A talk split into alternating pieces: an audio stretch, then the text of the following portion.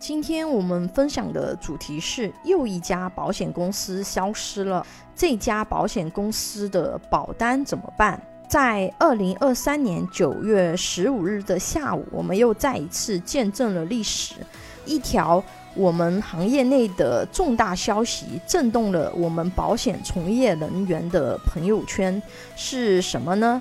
海港人寿成立，全盘接手恒大人寿资产。负债，这意味着总资产超过两千四百亿元的恒大人寿将在历史舞台上消失，而一家全新的保险公司海港人寿将全面起航。恒大人寿成为二零二三年第三家消失的保险公司，之前还有天安人寿和华夏人寿。是什么原因导致恒大人寿走到了消失的边缘？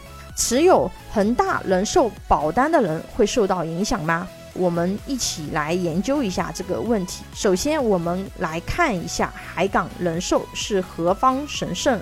海港人寿是在今年四月份开始批准筹建的公司，六月份海港人寿正式获得开业批准。海港人寿的股东都有一些谁？深圳市。红联投资有限公司是最大的股东，持股比例为百分之五十一，出资额达到七十六点五亿元人民币。这个公司大家可能不是那么熟悉，这家公司背后的五个股东其实都是国有企业，所以说还是实力非常雄厚的一个股东。第二大股东是谁呢？中国保险保障基金有限责任公司，这个之前科普的时候，大家应该有知道它是谁，就是整个保险行业大家上缴的这个保险保障基金，出资额为三十七点五亿元人民币，持股比例为百分之二十五。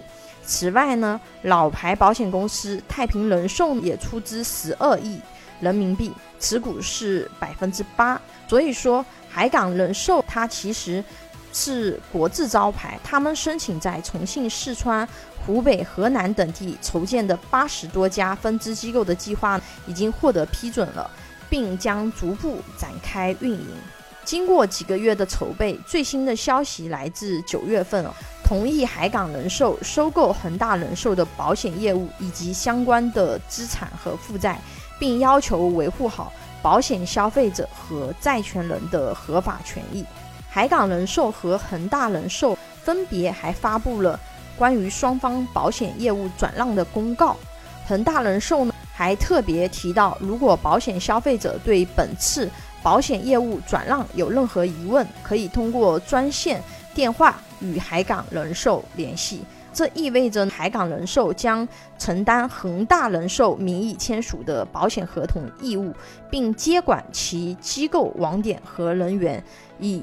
切实保护保险消费者的合法权益。白话说呢，就是你原来买的恒大人寿的保单，现在你的兑付人是海港人寿。目前对外的公告是，保单效力是不受影响的，等于你的保单还是原来的保单，只不过说赔付方或者是兑付方换成了海港人寿而已。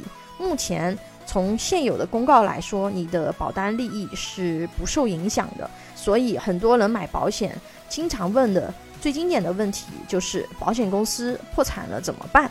目前按照我们国内的法律条款，按照保险法的监管啊，目前有问题的公司都是这么处理的，至少在现有的系统里面还没有出现系统性的问题，毕竟。这个世界没有东西说是零风险的，比如说国债和银行存款这些资产是接近零风险的资产。但是你知道吗？有些国家它如果破产了，它的国债也是不兑付的。所以说，保险这种类型的资产已经是风险极低的一种资产了。对比目前市场上很多的产品，它的收益率来说，保险这种。资产它其实还是有很大的优势，尤其是中长期的资产来说，因为很多人他其实不了解保险，尤其是不同的保险公司的产品啊，资产类的保险它其实还是会有差异的，还是有很多优质的好的产品。对比当前投资背景下，它还是有非常大的优势，尤其是低风险偏好的人群，就是你不想冒风险去买一些股票或去买一些股票型基金，因为它存在很大的回撤风险。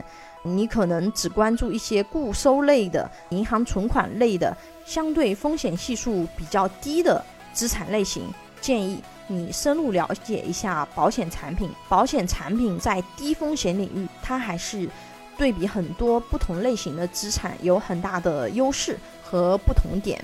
有保险需求的朋友可以关注微信公众号“富贵成长记”或者私信老师咨询。